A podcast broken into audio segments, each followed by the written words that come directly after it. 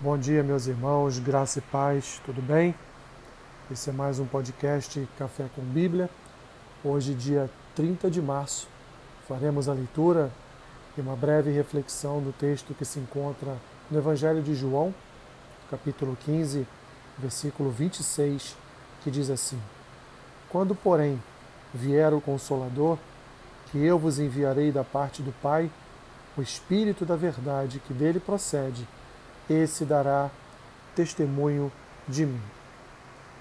Irmãos, estamos aqui nestes textos do Evangelho de João, capítulos 14, 15, 16 e 17. São textos que se encontram num contexto onde Jesus ele está na sua última ceia com seus discípulos e, e aqui ele está revelando a eles os últimos acontecimentos que cercariam a sua vida, a sua história enquanto homem aqui na terra.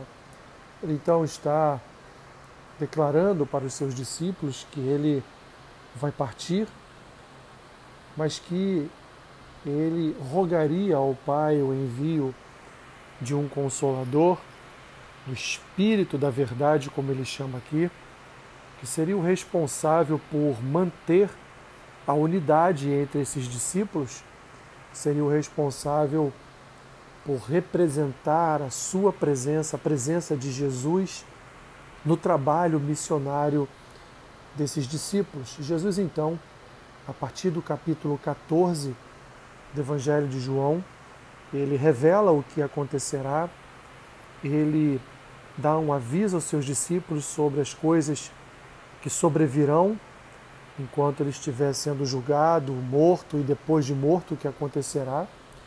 Ele, inclusive, dando um aviso especificamente para Pedro, ele fala que esses discípulos só estão reunidos porque foi ele que escolheu, escolheu a amizade de cada um deles para a vida dele, como ele diz aqui mesmo no capítulo 15.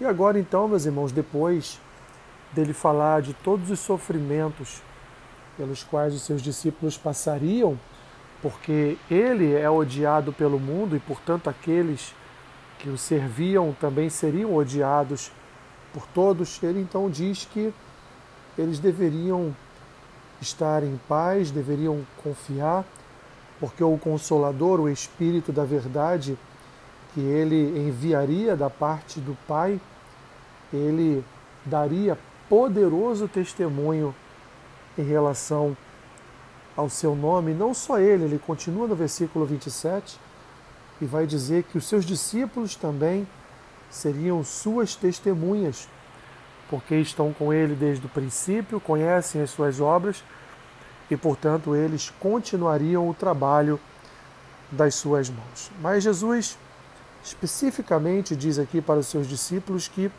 o Consolador, o que ele chama de Espírito da Verdade, o Espírito da Palavra seria enviado por ele, mas da parte do Pai, mostrando, meus irmãos, todo o cuidado de Deus para com o seu povo, um cuidado paternal, porque Jesus poderia aqui dizer que eu vos enviarei da parte de Deus, da parte do Senhor, da parte do Santo, mas ele diz da parte do Pai trazendo à vida dos discípulos uma conotação de cuidado paternal, uma conotação de que eles poderiam descansar, porque teriam um bom pai cuidando de cada um deles, segundo o Espírito que ele estaria enviando.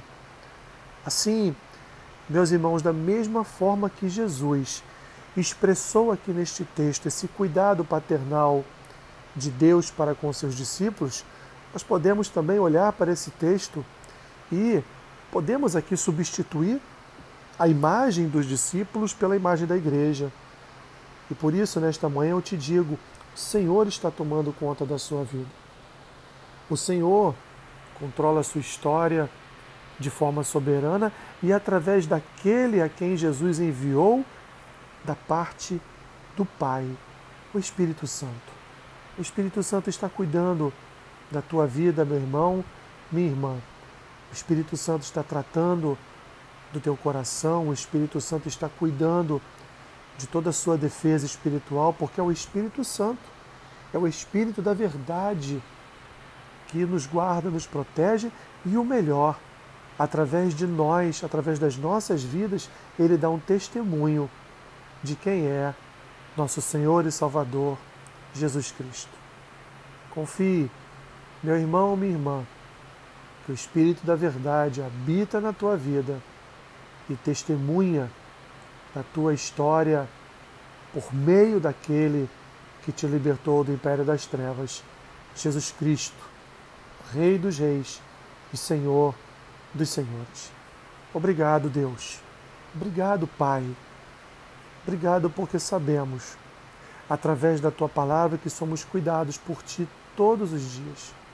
Obrigado, Senhor, porque a tua palavra manifesta o teu cuidado sobre nós. Guarda, Senhor, os teus filhos neste dia. Senhor, supre as suas necessidades e carências. Ser com eles a cada passo que eles derem. Esta é a minha oração e eu a faço em nome de Jesus, que vive e reina para sempre. Amém. Deus te abençoe rica e abundantemente. Amém.